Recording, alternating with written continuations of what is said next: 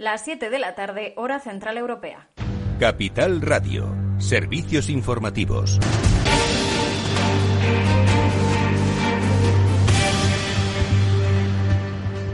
Muy buenas tardes. Repasamos las últimas horas en torno al temporal que ha azotado en los últimos días y que sigue afectando a buena parte de nuestro país, pero miramos también a los últimos datos de coronavirus porque el Ministerio de Sanidad acaba de informar de 61.422 nuevos casos de COVID y 401 muertes desde el pasado viernes, un dato preocupante que se une a una incidencia acumulada por COVID disparada hasta los 435 casos, aumenta desde los 350 que veíamos el pasado viernes. Eh, desde que comenzó la pandemia ya se han superado los 2 millones de contagios y los 52.000 fallecidos a causa de la COVID-19. Fernando Simón, el director del CAES, decía hoy, confirmaba que la tendencia es ascendente.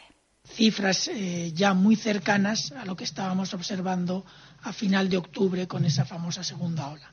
Es verdad que hemos subido algo más despacio de lo que subimos en la anterior, pero lo cierto es que estamos ya en una fase eh, claramente ascendente y que tendremos que eh, seguir valorando día a día y esperar que las medidas de control de nuevo eh, más importantes que se han empezado a implementar a partir del día 7 en la mayor parte de las comunidades autónomas tengan su efecto que podremos observar a final de la semana, probablemente más a principios de la semana que viene. Y también señalaba Fernando Simón que aunque la llegada de la vacuna es una buena noticia, hay que mantener las precauciones. Es cierto que el que estemos vacunando nos da un horizonte de esperanza, pero tenemos que tener muy claro que hasta dentro de aproximadamente, aunque esta semana empezamos ya, final de esta semana se empieza ya a poner la segunda dosis a algunos de los que ya están vacunados, tenemos que tener muy claro que hasta dentro de por lo menos un mes no tendremos vacunado y, e inmunizado al menos un millón y aún tendremos que esperar otras semanas más para tener un número suficiente de personas, una masa suficiente de personas inmunizadas como para pensar que progresivamente iremos reduciendo la transmisión. Y mientras eh, miramos eh, ya a la región de Madrid, porque la presidenta de esta comunidad, Isabel Díaz Ayuso, ha avanzado que se van a suspender las clases presenciales en la región hasta el próximo lunes 18 de enero y que van a ser telemáticas desde este viernes eh, debido al temporal. Decía a través de su cuenta de Twitter que es necesario seguir arreglando desperfectos y garantizar que la vuelta a las clases sea segura. Tensión, en todo caso, entre el Gobierno central y la Comunidad de Madrid, porque desde la región piden la declaración de zona catastrófica, pero el Gobierno central dice que primero hay que evaluar los daños. Eh, como decimos, el alcalde de Madrid insistía en que debe tomarse esta decisión, pero José Luis Ábalos dice que primero hay que ver en qué situación está la región. Es algo en lo que ha coincidido también el ministro del Interior, Fernando Grande Marlasca, que si bien decía que ya se estaban evaluando esos daños, eh, no quería confirmar si finalmente se va a adoptar esa medida. Le respondía el vicepresidente de la región, Ignacio Aguado. Bueno, yo le sugiero al ministro Marlasca que se dé un paseo, si puede, por Madrid para que vea si eso no es una zona catastrófica. Yo, desde luego, nunca he visto a Madrid en estas circunstancias y si no es catastrófico lo que hay ahí fuera, pues se le parece mucho. Porque atravesar Madrid, hemos tenido que venir en un, en un todoterreno, en un 4x4, las calles están inaccesibles, la mayoría de ellas, árboles tronchados a miles por toda, por toda la ciudad de Madrid. Pues como decimos, se evidencia eh, la tensión entre el Gobierno central y el principal partido de la oposición, porque también sobre esas imágenes de, de, Pablo Casado quitando la nieve con una pala, José Luis Ábalos decía que mientras él estaba haciendo eso, pues otros decía estábamos trabajando. Por cierto, que también sobre esas imágenes Vox ha dicho que se trata de un postureo obsceno. El Partido Popular respondía al Gobierno diciendo que deberían tomar ejemplo de Casado, al tiempo que han pedido la comparecencia tanto de Ábalos como de Grande Marlasca para informar de la gestión previa y posterior a Filomena. Y esta semana el Parlamento Europeo examina con detalle el acuerdo sobre la campaña de Londres y Bruselas para evitar el temido Brexit. Duro una entrevista que hemos hecho al presidente de Asaja y que pueden consultar en capitalradio.es. Hasta aquí la información. Se quedan ya con Afterwork. Eduardo Castillo a las 8 el balance con Federico Quevedo. Hoy estará a las 9 de la noche Borja Caravante, el delegado de movilidad del Ayuntamiento de Madrid, aquí en Capital Radio.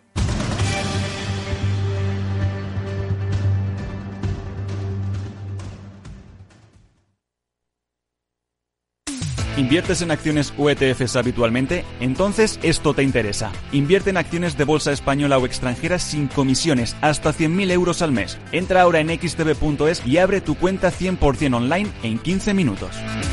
Riesgo 6 de 6. Este número es indicativo del riesgo del producto, siendo uno indicativo del menor riesgo y 6 del mayor riesgo. Vuelve el tiempo de descubrir, de disfrutar, de perderse. Hasta el 17 de enero vuelve Time to Fly de Air Europa. Alas para volver a volar. Viaja a Península y Baleares desde 19 euros o Caribe, Centro y Sudamérica desde 219 euros. Consulta más destinos en ereuropa.com. Air Europa. Tú decides. Únete al periódico líder en el sector económico. Suscríbete a El Economista y recíbelo todos los días en tu casa o en tu correo electrónico. Más información en el 902 88 93 93 o en club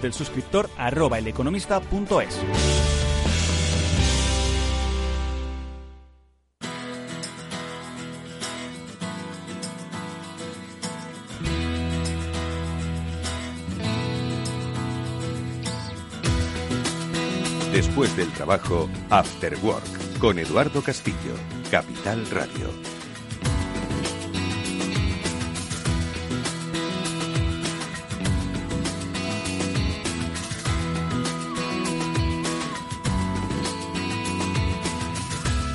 Hola, ¿qué tal amigos? Buenas tardes, bienvenidos un día más a este Cyber After Work, el programa de la ciberseguridad de Capital Radio. Hoy más que nunca hay que estar prevenidos porque como en el confinamiento, bueno, pues hoy la nieve nos ha mantenido a muchos dentro de nuestras casas y eso nos obliga a estar todavía pues más expuestos si cabe a las eh, amenazas que en el mundo digital del que dependemos prácticamente para casi todo, bueno, pues se sobrevuelan cada vez con más eh, inteligencia y con más presencia. Hoy, amigos, vamos a precisamente a no bajarnos del aire porque entiendo que por ahí es por donde va la, información que nuestro experto invitado, David Marugán, experto en radiofrecuencia, en encriptación y por supuesto en seguridad, vamos a compartir con él, como digo, momentos de radio hacking porque él es un especialista, le conocimos hace tiempo el programa y hoy es bueno, como siempre, volver a recuperar, ¿por qué no?, esta información que viendo cómo está el mundo, cualquier día vamos a depender de las emisiones de radio para comunicarnos, no solo entre las personas, sino entre los gobiernos. Ya lo hacen, posiblemente. Bueno, pues de eso es de lo que vamos a hablar, como siempre, bajo la tutela experta de Mónica Valle y de Pablo Sanemeterio, que ya nos acompañan. Mónica, ¿qué tal? Muy buenas tardes. Hola, muy buenas tardes a todos. Oye, hoy apasionante programa, diría yo que con la que está, con la que estamos viviendo, iba a decir no con la que está cayendo, sino con lo que estamos viviendo, donde hemos visto que em, somos eh, frágiles y donde al final todo lo que pensábamos que sustentaba nuestro estilo de vida, pues puede derrumbarse de un día para otro. Y entre ellos la forma en la que tenemos hoy de comunicarnos, pues algún día puede hacer que tengamos que usar las viejas técnicas de comunicación de radiofrecuencia, pues para poder mantener esa conexión, porque insisto, hoy Mónica Nadia es infalible y nos lo ha recordado hoy la nevada, ayer la pandemia. Pues sí, totalmente. Son técnicas de comunicación tradicionales, podríamos decir, pero oye, que funcionan y precisamente por el hecho de ser tradicionales, pues hay unas infraestructuras que están además muy bien diseñadas, que funcionan muy bien y que bueno, podemos depender de ellas para momentos críticos como es este y nos lo puede contar muy bien nuestro invitado además.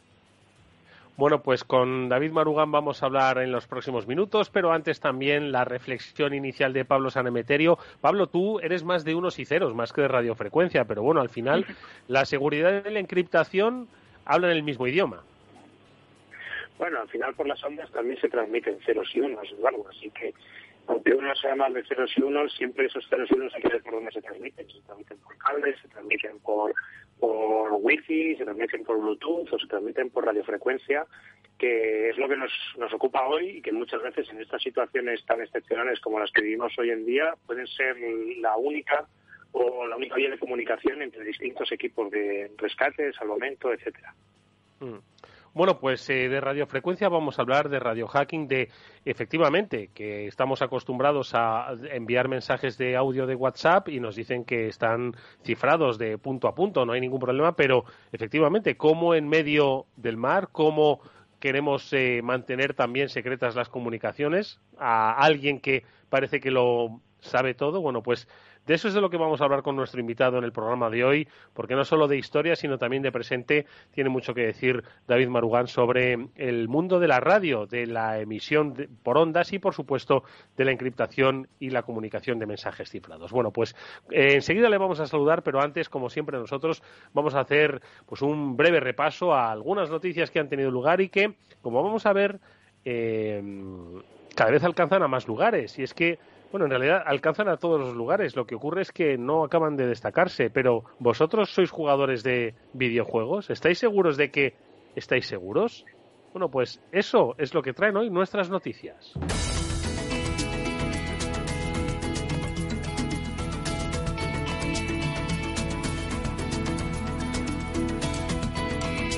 La primera de ellas, en realidad, bueno, tiene que ver con el mundo del videojuego, ¿no? Es más que otra cosa, Pablo, diría yo, tarjetas gráficas, ¿no? Para videojuegos, ¿no? Que es la alerta que ha dado Nvidia, ¿no? En este caso. ¿Qué es lo que ha ocurrido, Pablo? Exacto, pues Nvidia, fabricante mundial conocido de, tarjetas gráficas y de todos nuestros amigos gamers, pues seguramente tengan una de sus, de sus productos en sus tarjetas, acaba de sacar una alerta de seguridad en el que se han encontrado más de 16 fallos de seguridad asociados a sus, a sus distintos productos. Principalmente pues las tarjetas GeForce, Nvidia RX 4 o Tesla, entre ellas. Entonces, bueno, pues en los distintos sistemas operativos, tanto Windows como Linux, se ha descubierto que tenían en el, en el driver, en el software que ejecuta pues en la parte más, más baja y más cercana al, núcleo del sistema operativo y que se comunica con esta tarjeta, se han detectado una serie de vulnerabilidades pues, que podrían permitir eh, denegaciones de servicios, relaciones de privilegios, todo este tipo de vulnerabilidades a veces muy, muy apreciadas y muy buscadas porque precisamente una vulnerabilidad en un componente software que se ejecuta en la parte más eh, core del sistema operativo es algo muy valioso por, todos estos motivos. Entonces, bueno, pues eh, han sacado una alerta de seguridad y recomiendan a todos los propietarios de estas tarjetas gráficas que actualicen las últimas versiones del software de este driver de sistema operativo. Oye, eh, Mónica, eh, como ya hemos contado en numerosas ocasiones, los ciberdelincuentes, bueno, pues van allí donde está el negocio. Hoy hay un negocio impresionante en el mundo de los videojuegos. yo no sé si, si eh, pasa poco para lo que podría pasar en esta industria o es que quizás no les interesa tanto porque al final bueno pues no deja de estar una red conectada pues en un público determinado que tampoco no lo sé. Qué lectura hacéis los los expertos sobre eh, la seguridad en el mundo del, del gaming del videojuego al final este es un sector que, como bien dices, ha estado evolucionando, ha estado creciendo muchísimo con muchos más usuarios eh, cada año y ahora mismo pues es un, es un ámbito que está también de moda. Y precisamente por tener tantos usuarios y estar tan de moda y también pues al haber tecnologías específicas para este tipo de usuarios y para este tipo de ámbitos, pues los cibercriminales, como hemos ido viendo en Cyber Work, se van moviendo, van moviendo sus técnicas y sus objetivos allá donde creen que pueden tener más beneficio, porque al final pensemos que donde haya más gente, habrá más posibilidades de tener un mayor número de víctimas. Entonces, en este caso, bueno, como también eh, nos dice Pablo muchísimas veces, pues cuantas más líneas de código hay, cuanto más complejo es una tecnología, pues más fallos puede llegar a haber, ¿no? Y en este caso, pues yo creo que va por ahí. Son tecnologías que tienen un diseño muy complejo, una programación muy compleja y al final pues puede haber fallos que los van solucionando. Nvidia mismamente el año pasado tuvo también una serie de, fallos, de errores de seguridad que se descubrieron y que hubo que parchearlos.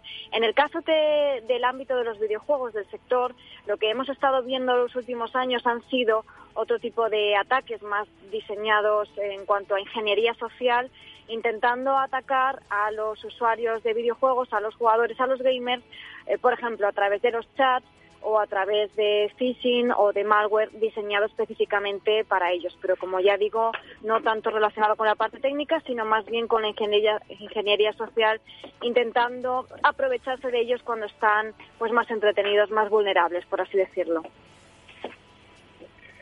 Y oye, yo quería comentar también que existe otra posibilidad también de negocio y es que estas tarjetas permiten hacer cálculos y cómputos muy rápido, con lo cual puede ser un objetivo de los de los atacantes para minar criptomonedas. Ten en cuenta que siempre decimos lo mismo.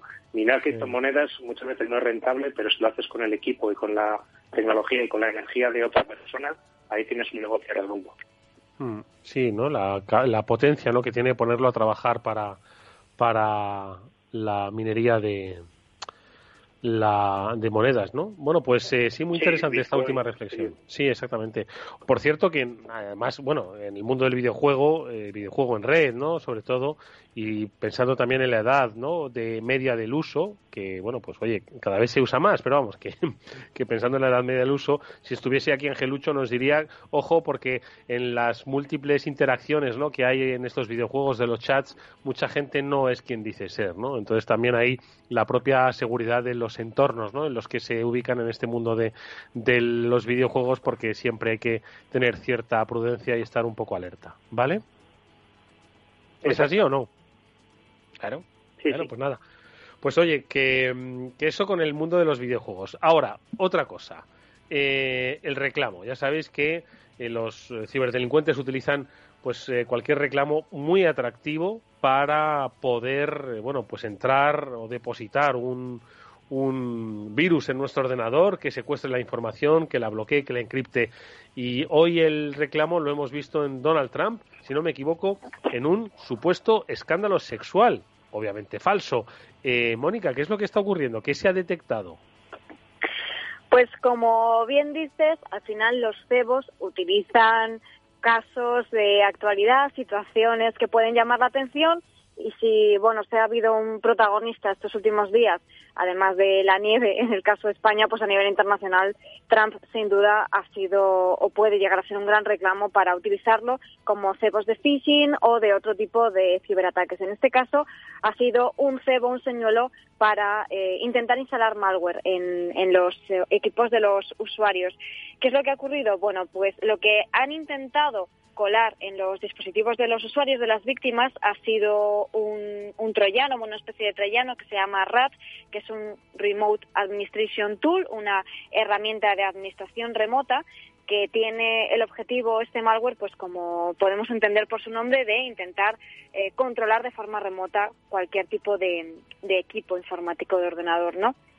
Entonces, eh, estos son muy dañinos porque se cuelan por la puerta de atrás, no nos damos cuenta y un ciberdelincuente, un atacante puede tener el control absoluto de, ese, de ese, dispositivo. Entonces lo que ha ocurrido es que los ciberdelincuentes han estado lanzando eh, a través de spam eh, a miles de personas esta información era un email que tenía un adjunto y en el adjunto se podía leer Trump Sex Scandal Video, ¿no? Como si fuese un vídeo acerca de Trump y el asunto del email era una buena oferta de préstamo. No tenía nada que ver una cosa con la otra, pero al final lo que intentan los ciberdelincuentes es que piques o bien con el asunto inicial que te encuentras al abrir el correo o con ese adjunto. Ese adjunto tenía un punto JAR, J-A-R, desde luego una extensión muy extraña, ¿no?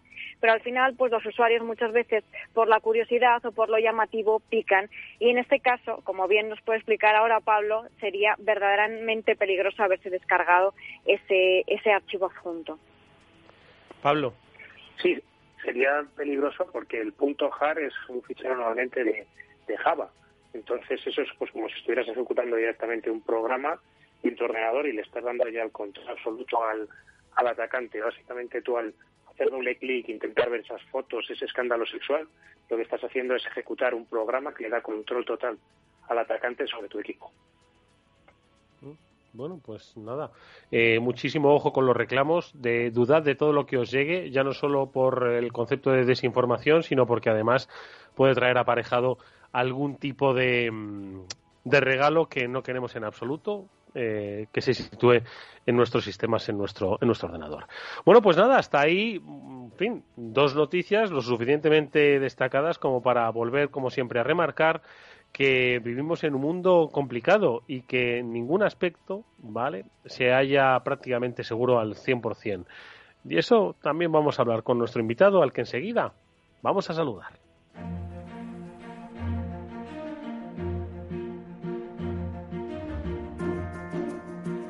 Bueno, pues David Marugán es consultor de seguridad, es uno de los eh, más reconocidos expertos en ciberseguridad de nuestro país. Está en el top 25, top 50 como mayor influyente, como uno de los mayores influencers influyente en el mundo de la ciberseguridad en España. Le conocimos hace ya unos meses en nuestro programa porque él nos dio a conocer algo que en cierto modo nos vincula eh, a Capital Radio y a él. Nos gustan las ondas y nos gusta la comunicación. Sin embargo, eh, su especialidad, eh, la radiofrecuencia, el radio hacking, va mucho más allá de lo que es esta mera transmisión de información que estamos haciendo y entretenimiento, ojo, en este Cyber After Work. Y con él vamos a saber cómo esto que a muchos nos puede parecer del pasado anacrónico es algo que, ojo, está muy presente en muchos servicios, por supuesto, pero también en muchos sistemas de seguridad. David Marugán, ¿qué tal? Muy buenas tardes. Hola, buenas tardes, Eduardo. Oye, David, yo estoy pensando que una nevada más como esta y tenemos que llamarte todos para que nos digas cómo montar una radio en casa, te lo digo, ¿eh? que es que, eh, vamos, entre la pandemia y la nevada, vamos derechitos a esto. Sí, de hecho los radioaficionados estuvimos bastante activos, no porque hiciera falta, por suerte, porque bueno, las, todas las comunicaciones funcionaron casi a la, a la perfección, pero, pero bueno, sí que estamos siempre, los radioaficionados tienen la obligación y también pues el deber ético de, estar ahí apoyando a gente que a lo mejor pues no tiene conexión móvil o no tiene acceso a datos y, y se le puede echar una, una mano, ¿no? Y es lo que intentamos hacer todos.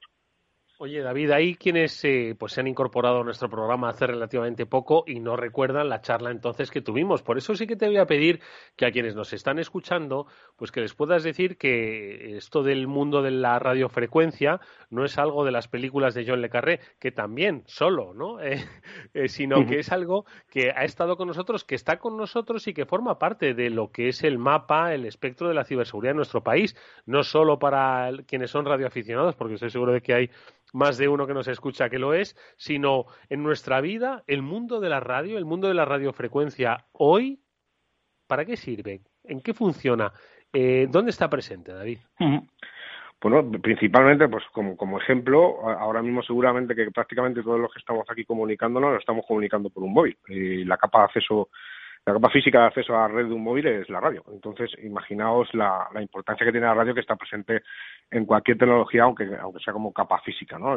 Siempre nos imaginamos la radio como, como algo antiguo, pero la mayoría de redes de emergencia, redes policiales, como por ejemplo la red nacional eh, basada en Tetrapol, que es la que utiliza Guardia Civil, Policía Nacional, la UME, por ejemplo, y otros, y otros cuerpos de seguridad del Estado a nivel nacional, eh, es una red de radio cifrada que se utiliza para las comunicaciones en, emergencias a diario, ¿no? Todas, los, coches radio patrulla, ¿no? Por llamarlo de alguna manera que, el oyente lo entienda, pues se, se comunican por estas redes de radio, no, no, no utilizan, pueden utilizar el móvil, pero realmente no puedes confiar en, tecnologías de ese tipo, pues, pues las comunicaciones de emergencia, por no hablar de las comunicaciones militares, comunicaciones diplomáticas, de servicios de inteligencia, etcétera, que se siguen produciendo eh, vía radio cifrado con sus, con sus eh, sistemas de seguridad, obviamente, pero bueno, que de antiguo no tiene nada. La gente no piense que, que la radio es algo, es algo antiguo, sino prácticamente todo lo contrario. Y bueno, pues estamos enfrentando por desgracia situaciones en las que en las que tenemos que cultivar un poco también ese conocimiento en comunicaciones porque no sabemos cuándo nos va a hacer falta, como tú bien has,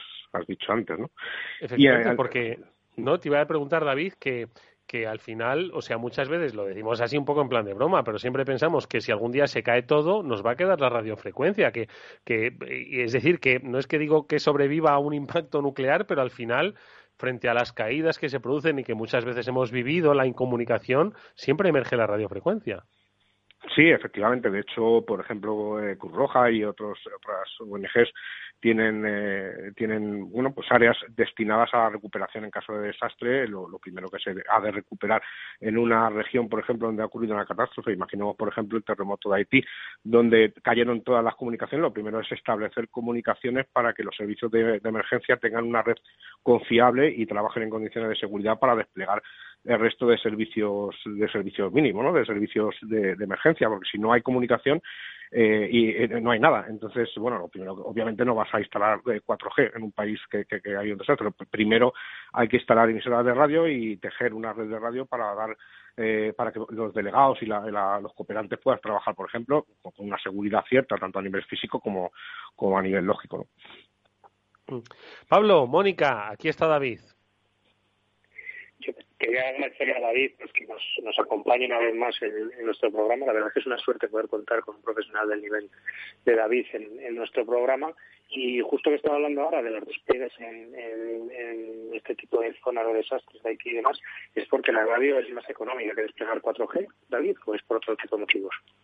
Mm, bueno, es por la, falta de dependencia. Sí es cierto que, bueno que se puede, de hecho se, se, pueden levantar redes de móviles y se levantan. De hecho, hay empresas que incluso lo hacen de forma gratuita. Hay operadores que, que tienen equipos de despliegue rápido que pueden desplegar redes privadas virtuales, vamos a decir, para, para dar celdas o dar cobertura a una área determinada pero lo más eh, fácil y, lo menos lo menos dependiente es obviamente trabajar en onda corta en VHF o en, en, las bandas adecuadas para poder dar esa crear una red de radio rápida que no dependa eh, de tecnología más compleja sino que, ofrezca esa seguridad esa estabilidad que puede ofrecer el, que no dependas de, de operadores o de terceros.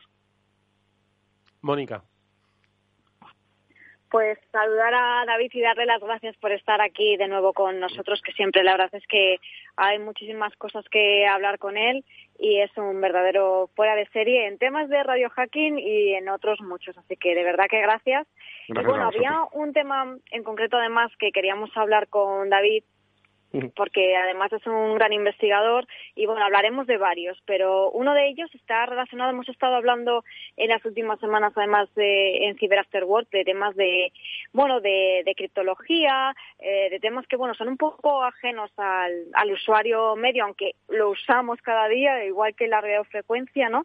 Pero hay un tema que bueno, empieza, corrígeme si me equivoco David, por la, una empresa que se llama, se llamaba Eh, que bueno, ha sido una de las principales empresas de cifrado del mundo, ¿no? Pero que luego se descubrió que fue controlada en secreto por la CIA durante décadas una investigación que bueno que ha salido hace hace poquito eh, de hecho hace un año a principios de 2020 que lo desvelaba el Washington Post eh, desvelando pues eso que una empresa que ha servido para vendiendo sistemas de cifrado a diferentes gobiernos pues luego se descubre que había sido adquirida en secreto por la agencia estadounidense. Cuéntanos David eh, porque esto es un tema que bueno supuso un verdadero escándalo Sí, sí, eh, sí, Mónica. Eh, de hecho, dicen que es el escándalo de espionaje más importante de la, de la historia. Para que el oyente se haga un poco la idea, esto surge efectivamente en 2020 el Washington Post. Eh, eh, bueno, recoge ya una investigación que ya se basaba en sospechas anteriores de los años 90 de esta empresa. Cryptoage fue fundada por Boris Hagelin eh, hace muchísimos años, antes de la Segunda Guerra Mundial, eh, con otro nombre, luego pasó a llamarse CryptoAG eh, y vendió máquinas para que todo el mundo lo entienda, máquinas Enigma, eh, una especie de máquinas Enigma, eh, máquinas de cifrado por hardware, que al final lo que hacían pues, era cifrar comunicaciones militares, ¿no? Tuvo bastante éxito en la Segunda Guerra Mundial y luego empezaron una especie de colaboración, ¿no? Con, con Estados Unidos, al principio informal y luego ya con, de forma más, más oficial, ¿no? Eh, primero se llamó Operación Spartan, Tesauro y luego finalmente lo más conocido es la Operación Rubicon. La Operación Rubicon es la operación, una de las mayores operaciones de inteligencia de la historia y lo que hicieron pues básicamente fue controlar, o sea, comprar con empresas pantalla, compraron, según siempre Washington Post, compraron eh, CryptoAge para tener acceso a eh, todos los cifrados, todas las máquinas de cifrado que vendían con una puerta trasera, ¿vale? O con un cifrado debilitado. CryptoAge vendía a 130 países, porque estaba radicada en Suiza. ¿eh? Boris Heiling no era suizo, era de hecho nació en el Imperio Ruso, en el antiguo Imperio Ruso, y luego pues eh, emigró a Suecia, estuvo en Estados Unidos, tuvo una relación de amistad con lo que luego, con el mayor experto en criptografía de, de lo que luego sería la NSA, en aquella época no se llamaba NSA, el, Departamento de Inteligencia de Señales, y surgió toda esta colaboración un poco oscura, ¿no? Y, y con la neutralidad, digamos, de, de, Suiza en ese momento, se vendían máquinas a más de 130 países. O sea, podéis hacer una idea que todas estas máquinas son para despachos diplomáticos, militares y de gran importancia, a través de radio, pero cifrada. Bueno, lo que hacían era inducir, pues rebajar el nivel de cifrado crear algoritmos de cifrado que aparentemente a los expertos parecieran robustos y luego con unas máquinas especiales ellos compartían, eh, descifraban las comunicaciones de esos 130 países que eran tanto aliados como enemigos. O sea, espiaban, aquí quien, no espía porque no puede, no, no porque no quiera. Entonces, espiaban tanto a objetivos que no eran neutrales como a objetivos incluso de la OTAN, ¿no? Incluso países que eran considerados aliados, como España, por ejemplo. Entonces, todas las máquinas que se vendían a estos más de 130 países tenían debilitada eh, los algoritmos de cifrado y, y, eran leídos tanto por la CIA como por el BND, por los servicios los servicios alemanes. ¿no? Eh, luego también se habló de la posible participación de Suiza, se está investigando una comisión parlamentaria en Suiza y hasta en 2021 creo que tiene que dar el resultado ¿no? de que en qué ha quedado esto. Es una historia larguísima, ¿eh? la historia de, de criptoaje es un culebrón, es una historia de inteligencia pues muy muy muy interesante que os animo a, os animo a que investiguéis sobre ella. ¿eh? Eh, hay una página que se llama Crypto Museum en, en internet que es de, de mi amigo Mar, eh, Paul Rubers que me ha ayudado algunas veces con temas de, de, máquinas criptográficas de la Guerra Fría, y ahí explica muy bien en qué consiste Rubicon ¿no? y cuáles fueron las implicaciones que tuvieron. De hecho, hasta detuvieron a uno de los jefes de ventas en Irán, le retuvieron, le estuvieron torturando, le estuvieron interrogando durante casi nueve meses porque él lo, lo, desconocía, los empleados de la compañía desconocían este, estas tejemanejes, ¿no? Pero, pero bueno, esta persona, al final Irán parece que descubrió, por alguna delación, descubrió este, este tema y lo, lo tuvo retenido durante casi nueve meses en una cárcel iraní y lo estuvieron pues intentando torturar hasta que se dieron cuenta que esta persona, este delegado de ventas no conocía de, de estas altimañas y le soltaron, pero estuvo a punto de, morir. De hecho, estuvo, estuvo bastante afectado por el tema, tuvieron que pagar un millón de dólares de, de rescate, bueno, un culebrón, ¿no? Es una cosa muy muy importante, ¿no? El tener acceso a estos cables diplomáticos, a toda esta información eh, en, claro de 130 países nada más y nada menos, ¿no? O sea, países que, por ejemplo, en aquella época estuvieron en la guerra de Malvinas, como Argentina, eh, Libia, eh, bueno, llegaron a tener, se dice, hasta conocimiento de atentados que, que, se atribuyeron luego a Libia, como por ejemplo la discoteca La Ver en, Alemania, en Alemania Occidental. Bueno, pues una serie de, filtraciones muy importantes en, esto que, luego llamaron también CryptoLeaks, ¿no? En, en este tema de criptoaje. Vamos a hacer una brevísima pausa y enseguida volvemos con más información sobre radiofrecuencia. Eduardo Castillo en Capital Radio. After Work. Esta es una noticia para inversores. XTB elimina las comisiones. Con XTB puedes comprar y vender acciones y ETFs con cero comisiones. Lo has oído bien, cero comisiones hasta 100.000 euros al mes. Tienes que entrar en xtb.es y abrir tu cuenta en solo 15 minutos. El proceso es 100% online y vas a poder comprar o vender cualquier acción por cero comisiones en xtb.es. Riesgo 6 de 6. Este número es indicativo del riesgo del producto, siendo 1 indicativo de menor riesgo y 6 del mayor riesgo.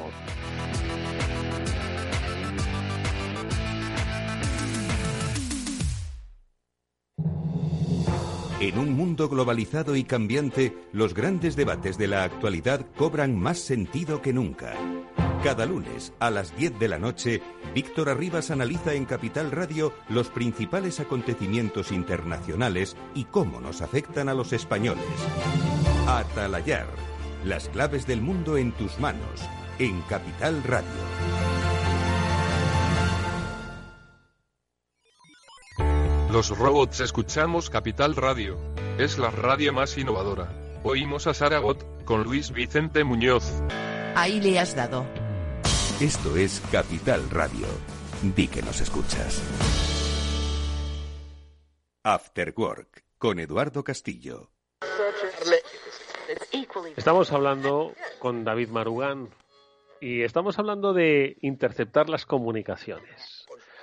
Después de esta historia que nos ha contado, el mayor eh, caso de espionaje de la historia, la reflexión que le preguntamos a David es, ¿realmente se puede uno fiar de quiénes son los encriptadores? Porque al final, si se manejan las cartas y están trucadas, ¿qué es lo que debemos pensar? ¿Estamos seguros realmente entre los países? David, ¿cuál ha sido tu reflexión después de conocer esta historia? De que ni siquiera los que tienen que guardar la seguridad nos permiten estar seguros. Pues esto es todo muy curioso porque realmente el escándalo criptoaje, aunque Washington Post la, lo ha hecho muy detallado, nosotros desde los años 90, la gente que nos dedicamos a, este mundillo y tal, sí que de, de, hecho se publicó ya un libro sobre el caso de, este delegado de ventas en, Irán. O sea, todas estas sospechas, sospechas estaban fundadas ya desde los años 80 y aún así las, las empresas siguieron comprando estas máquinas cuando había ya... Eh, sospechas eh, de, de, esto. Y también algo muy, muy importante es que a colación de esta, de esta investigación, surgieron otras empresas que yo no voy a mencionar, ¿no?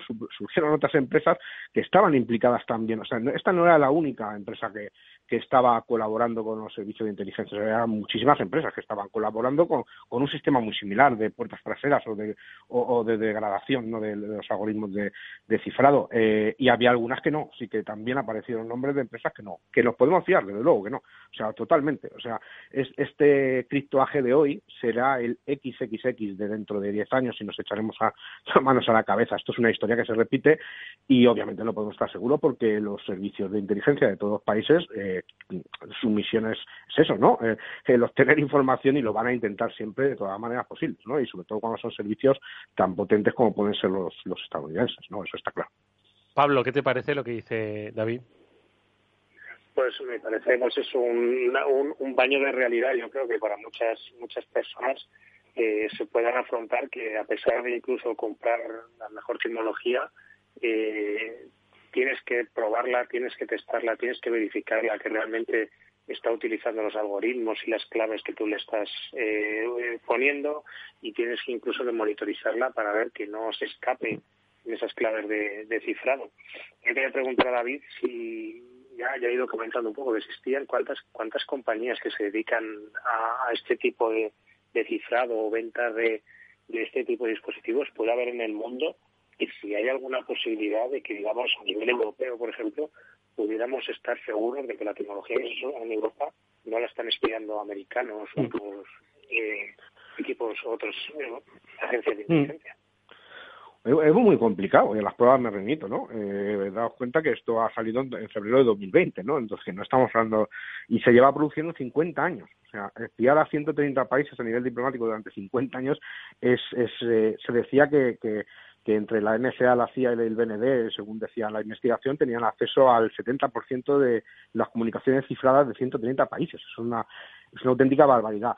Eh, sí es verdad que, no es una operación sencilla, me refiero que eh, la comunidad de expertos en criptografía en aquella época sí que intentaban eh, intentaban eh, hacer auditorías de esas máquinas. Y de hecho algunos empezaban a sospechar, tanto los empleados porque claro, eh, eh, los empleados eh, que, creaban estos algoritmos, los matemáticos que trabajaban para CryptoAG, luego se daban cuenta que sus algoritmos eran descartados y se les proveía de otros externos que no conocían. O sea, estaba claro que, eso estaba trucado, ¿no? Pero, pero sí que se intentaba. Lo que pasa es que lo hacía muy bien. De hecho, el algoritmo incluso por fuera parecía que era fuerte, que era que estaba aprobado. O sea, lo, habían hecho muy bien y ellos tenían una, habían invertido muchísimo dinero en unas máquinas que aprovechaban esa debilidad, pero no era fácil. O sea, no, no era algo evidente. De hecho, los expertos no, no, llegaban a esas conclusiones tan rápido, sino que sí es cierto que algunos países como Libia, Egipto, Irán, en este caso, pues sospecharon de que había gato encerrado. Eh, no, no, no, sé exactamente si por, por cuestiones técnicas de auditoría o bien directamente por delaciones de agentes o también por algunas indiscreciones. Se dijo que Ronald Reagan, por ejemplo, culpó a Libia de la explosión de una bomba en la Bell, en una discoteca en 1986, en una discoteca de Alemania Occidental, y, y, claro, los, libios dijeron, ¿y este tío cómo se ha enterado? ¿no? Y, parece ser que es que eh, los cables diplomáticos que se cruzaron fue que, que, que, habían puesto la bomba allí. Entonces, la única forma de que tuvieran acceso a, ese, a esa información es que estaban, eh, estaban rompiendo el, el cifrado de la máquina que utilizaban, de, las, de las máquinas de de, de CryptoAG. Entonces, actualmente no hay ninguna, yo creo que no hay ninguna garantía al 100%, aunque haya organismos independientes que que validen y que, tengan sus homologaciones y sus certificaciones de seguridad y tal, yo creo que no, no al 100% a la prueba me remito, es imposible estar seguro. Sí, sí. Mónica. Pues eh, David, la verdad es que este caso es verdaderamente interesante por todo el análisis que estáis haciendo además y me estaba, me estaba preguntando eh, cómo es posible que durante tanto tiempo eh, ninguna de las empresas, nadie se diese cuenta, aunque es verdad que, bueno, que, que como has comentado, pues había ciertas teorías o ya se, se podía intuir o había algunas teorías conspiranoicas incluso, ¿no? Pero ¿cómo es posible que nadie se diese cuenta durante todo este tiempo? Y también, eh, David, ¿qué consecuencias ha tenido también incluso a nivel diplomático? Porque Suiza, que eh, tradicionalmente ha sido un, un, país pues muy neutral, ¿no? Eh, muy alejado de todo esto, ¿ha tenido algún tipo de consecuencia esta polémica? Sí, y de hecho está en, en una comisión parlamentaria porque quieren saber la implicación que tuvo el gobierno suizo en este tema, porque no está claro todavía que, que, lo tuviera. Entonces, esto a nivel diplomático tuvo, ha tenido unas consecuencias terribles. Y imaginaos el resto de países. Sí es curioso lo que tú dices, Mónica, que, en nuestro círculo ya desde los años 90 eh, se, escribió un libro, de hecho, ¿no? sobre las peripecias de este hombre eh, secuestrado en Irán. Entonces, eh, porque también, eh, bueno, son, son grandes, son gobiernos, eh, son maquinarias pesadas, como se decís, muy, muy, muy lentas, que, que, tienen que dar pasos muy, muy lentos y que muchas veces también los implicados tienen miedo, ¿no? se enfrentan a agencias de inteligencia muy, muy, muy poderosas y también tienen, un, tienen miedo a, hablar, ¿no? este empleado, por ejemplo, que estuvo en Irán encarcelado, sí que habló luego, habló para un periodista, se escribieron, se escribió en un libro la, las peripecias de este hombre, pero él salió traumatizado de la experiencia y, con mucho miedo, ¿no? Y bueno, pues ha habido, se han reportado pues sospechas de, que ha habido ataques contra personas que han intentado disidentes, ¿no? Que han intentado hablar de, estas de estas atimañas, ¿no? Entonces, bueno, no, no es fácil una vez que están metido como empresa, me, imagino, ¿no? En este tipo de, cuestiones tan oscuras y con implicaciones tan poderosas, eh, el peligro vital, ¿no? El peligro ya, el riesgo físico que, puedes tener de, bueno, de acabar, de acabar mal. Eh, oye, David, en, en este momento eh, hablábamos ¿no? del uso de la, radiofrecuencia ¿no? pues como algo muy habitual para las comunicaciones seguras, para la encriptación. Eh, ¿Crees que hay eh, ahora mismo una guerra soterrada, de la misma forma que, bueno, pues eh, hemos hablado en numerosas ocasiones, ¿no? De una ciberguerra donde hay estados, ¿no? Que están, pues, participando, que están patrocinando, ¿no? Pues el, la, eh, la entrada, ¿no? Eh, aprovechamiento de vulnerabilidades en los sistemas de otros países, ¿no? Eh, en el mundo de la radiofrecuencia, podríamos estar hablando de que también hay una guerra soterrada que el común de los mortales no, no conocemos y que ahora mismo, bueno, pues se libra en, no sé si llamarlo a las ondas, por, por, no, por no hablar más de conceptos técnicos y quedar como un burro, ¿no? ahora mismo, en el mundo de la geoestrategia, ¿dónde se situaría? Bueno, pues eh, ya digo, se siguen, se siguen eh, utilizando, por supuesto que se siguen, y de hecho son prioritarias en, muchos casos. Imaginaos la flota, por ejemplo, la flota de, las armadas, de, de, la armada que de la OTAN, por ejemplo, se comunica a través de, radio, se, se comunica con unos cifrados que están aprobados por la OTAN y obviamente que, que, hay ataques contra ese descifrador, debe haberlos y bueno y gente que intenta pues pues romper esta seguridad o eh, la inteligencia de señales de los países es importantísima. O sea todos los servicios de inteligencia tienen y, los ejércitos pues tienen sus unidades de inteligencia de SIGINT y de COMINT que están recopilando información constantemente pues obviamente pues para, para recopilar información de sus adversarios. Entonces claro que la hay igual que la hay en el entorno cibernético que nosotros vemos como más evidente porque parece parece como más moderno, eh, parece más moderno y bueno, pues eh, la radio se sigue utilizando, la inteligencia de señales, satélites, para comunicaciones militares, para comunicaciones de emergencia, diplomáticas todavía, y hay máquinas de este tipo. De hecho, bueno, eh, ha estado vendiendo máquinas, se disolvió en, en 2019, o sea, no estamos hablando de hace un siglo. sí, sí, sí, Esto, esto, es habitual. Lo que pasa es que sí es cierto que, que, bueno, la CIA y el BND parece, según la investigación siempre, que, que bueno, que vieron que ya las, eh, los algoritmos como DES, como AES y todas las infraestructuras de, de clave pública, Internet, pues estaban desbancando un poco el hardware lo, que, lo que es la, la, máquina física, entonces ellos estaban perdiendo bastante potencia, ¿no? Ya, ya no les daba rendimiento de inteligencia que ellos querían. Y bueno, pues supongo que también habrán migrado sus esfuerzos a, otros sitios, ¿no? Aparte de la tradicional inteligencia de señales, que se ha practicado desde los inicios de la radio hace más de un siglo y se sigue practicando hoy en día por parte de todas las, los, las fuerzas de seguridad de todos los países. Y David, y estuvimos hablando hace unos programas también con, ha dicho Mónica, de, criptografía. ¿Tú qué opinas sobre la computación cuántica y, cómo nos va a repercutir en la parte de criptografía? ¿Tú crees que ya hay agencias de inteligencia utilizando este tipo de computación o es algo todavía un poco lejano? Sí, yo creo que sí. De hecho, dicen que el gobierno chino ya ha desplegado redes de comunicación basadas en computación cuántica, etcétera. Sí que, bueno, si nos remitimos, por ejemplo, a las conocidas famosas estaciones de números, en teoría, y solo en teoría, eh, el poder de computación no afectaría al OTP, por ejemplo, al cifrado de un solo uso basado en, en que es el cifrado perfecto, ¿no? El, secreto perfecto, como se suele decir. Pero es todo en teoría, porque luego los fallos eh, a nivel de seguridad operacional que se han producido históricamente en los servicios de inteligencia de muchos países, como Cuba, Rusia, etcétera, etcétera, se ha visto que, se ha aprovechado de, de, estos errores de seguridad operacional y de mal uso de, de la criptografía para precisamente romper algo que en principio y en teoría debería ser irrompible por poder de computación, ¿no? Entonces, pero claro, claro que va a afectar. No sé en qué medida, ni mucho menos porque no soy experto en, eh, computación cuántica, pero desde luego que, va a afectar y mucho. No, no sé a qué nivel, pero, pero nos va a afectar. Moni. Pues eh, ahora que has comentado al hilo de todo esto el tema de las estaciones de números, hay algo mm, también de misterio, ¿no? Que rodea todo este mundo de, de la radio, de las ondas, de la radiofrecuencia. Pues bueno, por, por todas las eh, todas las historias que hay alrededor de bueno eh, batallas guerras todo lo que ha ayudado eh, desde el inicio de, las ondas no hay muchísimas historias em, muy bonitas también y como digo muy misteriosas no y, David también ha investigado mucho en temas acerca de emisiones clandestinas que tienen no sé si tienen mucho o poco que ver con esas estaciones de números también pero pero sin duda también rodeadas de, de ese halo de halo de misterio. Eh, cuéntanos, David, porque hiciste además unas investigaciones recientes muy interesantes sobre estas emisiones clandestinas y cómo a día de hoy todavía la radio está muy presente y en muchos más planos de los que nos imaginamos. Sí, efectivamente.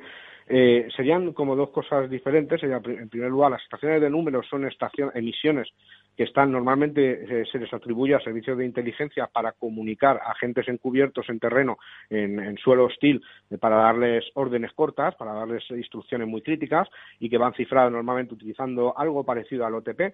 Eh, y bueno, sobre, sobre ello hay misterio obviamente porque son una agencia de inteligencia y no, no, no, no, se conocen muchos detalles. Sí que se conoce bastantes cosas, pero no, no el detalle y por supuesto en, en ningún caso la información que se transmite. Y por otra parte, las emisiones clandestinas a las que tú te que por ejemplo presenté en la, en la última CoronaCon, en el evento de, de ciberseguridad, eh, una investigación que eran emisiones clandestinas a lo largo de la historia y que relataba un poco todas las emisiones que se están produciendo ahora en el mundo, eh, pues contra determinados países o regímenes o contra diferentes ideas. Las emisiones clandestinas en realidad son emisiones que van destinadas a, una población o a un grupo determinado que está perseguido, normalmente de forma política o de forma social. Pues vamos a poner, por ejemplo, Radio Free que transmite para Corea del Norte o para China.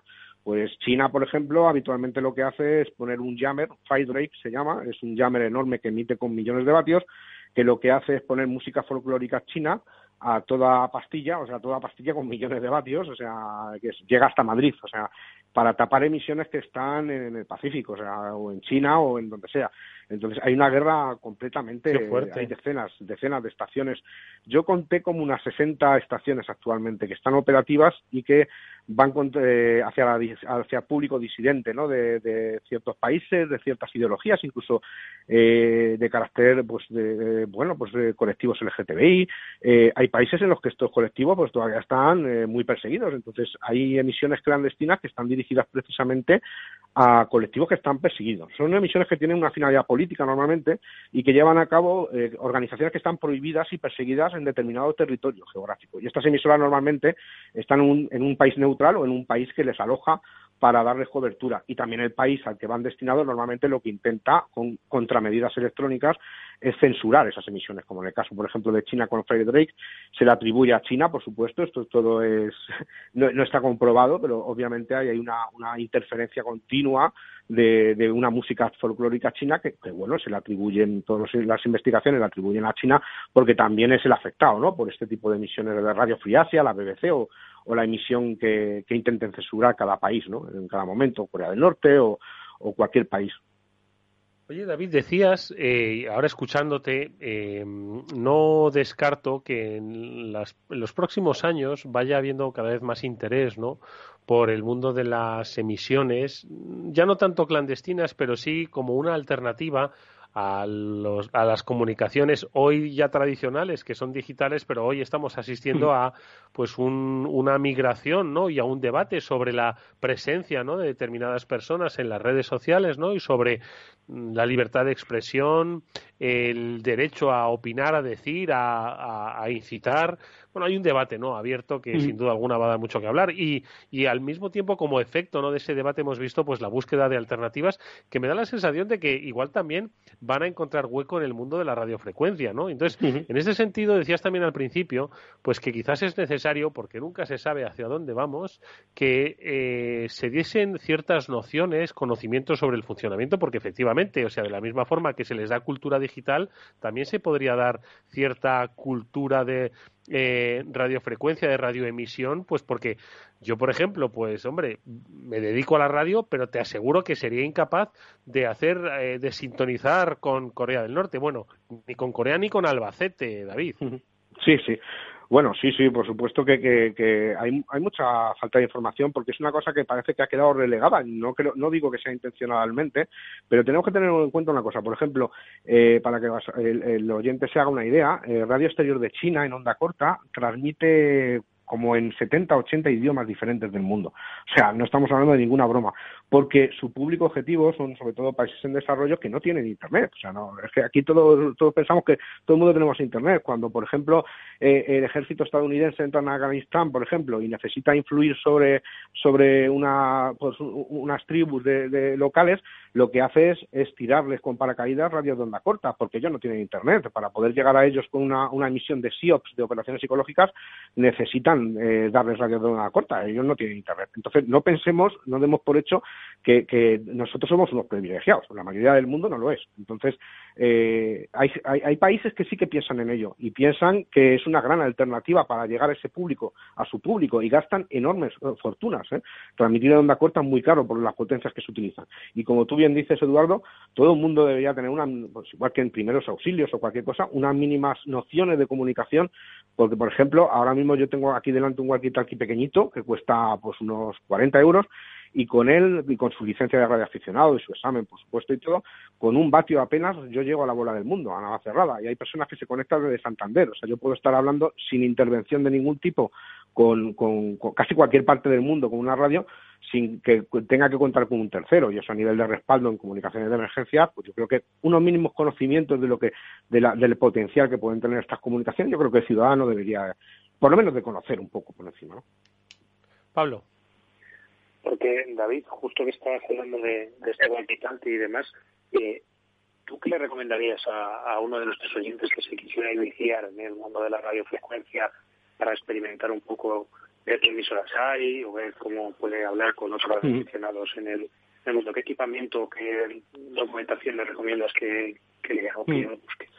Pues yo creo, yo creo que lo primero que debería hacer pues sería buscar información en Internet en la URE, en la Unión de Radioaficionados Españoles o en cualquier radio club eh, de su localidad, que están encantados de ayudar, cualquier radioaficionado le ayudará en sacarse, eh, sacarse el examen y luego la autorización de, de radioaficionado para tener el distintivo legal y poder transmitir, ¿vale? Porque estos equipos, eh, para poder utilizarlos, tienes que tener una licencia y pasar un examen. O sea, no se pueden, se pueden comprar en eBay, hay gente que los compra en eBay y no sabe que utilizarlos es ilegal.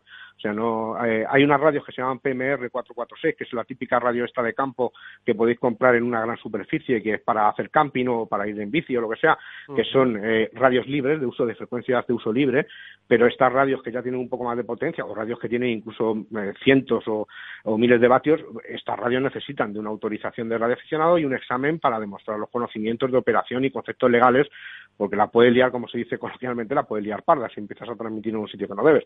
Entonces, eh, bueno, yo, yo me sacaría el, el, el título, la autorización, mejor dicho, de radioaficionado, que te va a dar los rudimentos y los conocimientos básicos para, para esto y que si te gusta, pues no lo vas a dejar en la vida. Y bueno, a la prueba me remito, llevo 35 años y, y, y, vamos, siempre hay alguna cosa que aprender y cada día te sorprende una cosa nueva, ¿no? Entonces es algo que te va a durar toda la vida. Oye, de, David, de todas formas, cuéntanos un poco, eh, ¿dónde has estado escuchando últimamente o qué te ha llamado la atención últimamente? Porque entiendo que el mundo estará un poco loco con entre la pandemia, eh, los movimientos eh, populistas, populares, los vaivenes del mundo. Yo no sé si has captado alguna emisión interesante, curiosa, que compartas, que puedas compartir con nosotros bueno, que pueda compartir, no, no sé hasta qué punto. Madre mía. bueno, no, no, también hay que tener en cuenta que la radio, la radio, el espectro radioeléctrico es de los más legislados, porque técnicamente hablando es una tecnología de las más maduras que existen, ¿no? Por, su naturaleza, eh, se inventó hace muchísimo tiempo, entonces todo está muy, muy vigilado y está muy reglamentado, entonces tú no puedes escuchar eh, lo que quieras, sino que tienes que ceñirte a una legislación. Entonces, sí es cierto que, que, bueno, con la pandemia, pues yo he estado escuchando estaciones de, de Corea del Norte, de, de todo tipo de, de países, ¿no? de, países de África, etcétera, y obviamente lo que se repetía era coronavirus, ¿no? Que casi se entiende en cualquier en cualquier idioma, ¿no? Eh, y, y, también, pues, eh, no cesan las emisoras clandestinas, las emisoras clandestinas yo he visto que, bueno, que siguen actuando y de hecho incluso en algunos casos con un leve repunte por temas políticos y sociales, ¿no? De, y, de, censura, como tú decías antes, ¿no? Y se están produciendo a diario y cada vez más. Y, bueno, pues, por ejemplo, como curiosidad lo que contaba, ¿no? Que países como, como China, por ejemplo, invierten muchísimo dinero en su radio exterior, en onda corta, y transmiten decenas y decenas de, de, lenguajes de todo tipo, desde el esperanto, el español, por supuestísimo, el, el pastún y, bueno, pues eh, lenguas africanas, etcétera. Pues eh, la verdad es que, en fin, eh, creo que es una interesantísima recomendación, Mónica, ¿no crees? Que empecemos a radioaficionarnos no solo a escucharla, sino a practicarla, porque nunca se sabe cuándo vamos a poder utilizarla y, ojo, se convierte no solo en, un, en una afición, en un hobby, sino también en una herramienta muy valiosa pues para los tiempos donde cada vez es más necesaria que estemos conectados, pero donde nadie nos asegura, Mónica, que mm, esa conectividad vaya a estar siempre presente, ¿verdad? Desde luego, sí, la verdad es que escuchando a David dan ganas de ir a por una radio, de empezar a trastear con ellas, de sacarse esa licencia, por supuesto, y además eh, lo cuenta todo siempre tan bien y con tanta pasión que ya os digo que, dan muchísimas ganas y es fantástico, sobre todo por esto que estabais comentando, porque yo creo que la afición una vez que, que se empieza con algo así, pues ya eh, va empezando a picarte el gusanillo y cada vez vas queriendo más y es una afición preciosa, pero además por esa utilidad que tiene, ¿no? Y lo estamos viendo. De hecho, eh, estaba, estaba ayer viendo unos tweets que había compartido David con unos, unos dispositivos, eh, no sé si eran unas radios, David, que estaban en la nieve, que habían aguantado ah, como 24 horas toda la noche nevando bajo cero y habían aguantado perfectamente, ¿no? Entonces, eh, pues es una tecnología que, como bien nos decía, está muy madura, eh, hay muchísima infraestructura, hay muchísimo que se puede aprender, hay muchísima utilidad, eh, no es anticuada, vamos a quitar y a desterrar ese mito, está presente en nuestro día a día y tiene muchísimas opciones y muchísima utilidad tanto como afición como para darle un uso activo y fíjate en situaciones como la que estamos viviendo ahora y quién sabe, ojalá que no ocurra nada, pero quién sabe, pues tener esas nociones básicas que nos decía puede ser realmente útil. Sí, como ejemplo, Mónica, decirte que cuando hubo los primeros días de la pandemia, los, peores días, hubo peticiones de algún hospital eh, de que se cedieran y hubo empresas que cedieron walkie-talkies para poder comunicarse entre plantas, eh, para no contagiarse, porque no tenían comunicación, no podían estar con los móviles, entonces tenían que, que utilizar radios. Es muy, muy importante, sí. Bueno, pues ahí tenemos el ejemplo de que, amigos, que no es cosa de películas, que se utiliza y mucho. Y quien sabe de esto, David Marugán, hoy lo ha querido compartir con nosotros, estas eh, experiencias actuales y también que forman parte de nuestra historia, pero que van a decir mucho sobre nuestro futuro. David, como siempre, te agradecemos que hayas estado este interesantísimo rato con nosotros y, por supuesto, estás eh, nuevamente invitado a venir a que nos recomiendes, ya fuera de micro, dónde debemos poner la oreja. Un fuerte abrazo y gracias. Un abrazo, Eduardo, eh, Pablo y Mónica, por supuesto. Muchas gracias a vosotros. Efectivamente, a Pablo y a Mónica, como siempre, las gracias por habernos eh, acompañado en este programa en el que hoy nos hemos divertido mucho, hemos conocido mucho y sobre todo nos damos cuenta de que, ojo, que no desdeñemos lo, lo que lleva muchos años entre nosotros, que como dice Pablo, como dice Mónica, que a veces lo más simple es eh, donde se encuentra la solución o a veces el problema. Así que nada, pues mucho ojo y a disfrutar. Pablo, Mónica, gracias amigos. Nos vemos la semana que viene. A vosotros siempre. Un fuerte abrazo, amigos. Nos vemos mañana en el After Work a partir de las 19 horas aquí en Capital Radio. Néstor Betancor gestiona técnicamente el programa. Os habló Eduardo Castillo. Hasta mañana. Adiós.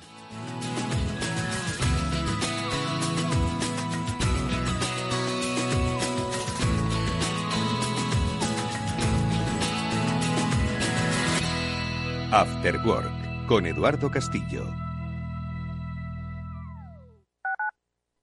Tu radio en Madrid 105.7, Capital Radio. Memorízalo en tu coche. Si te gusta el pádel, en Capital Radio tenemos tu espacio. Todos los martes a las 22 horas saltamos a la pista para contarte la actualidad del World Padel Tour, los torneos amateur, las novedades de las marcas y toda la actualidad relacionada con el segundo deporte más practicado de España. Esto es Padel, los martes a las 10 de la noche en Capital Radio. Esto te estás perdiendo si no escuchas a Luis Vicente Muñoz en Capital, La Bolsa y la Vida. Lo malo que tiene tal vez la bolsa, que es un mercado precioso, es que es muy objetivo y muy cruel. No te confundas. Capital, La Bolsa y la Vida con Luis Vicente Muñoz, el original. Capital Radio.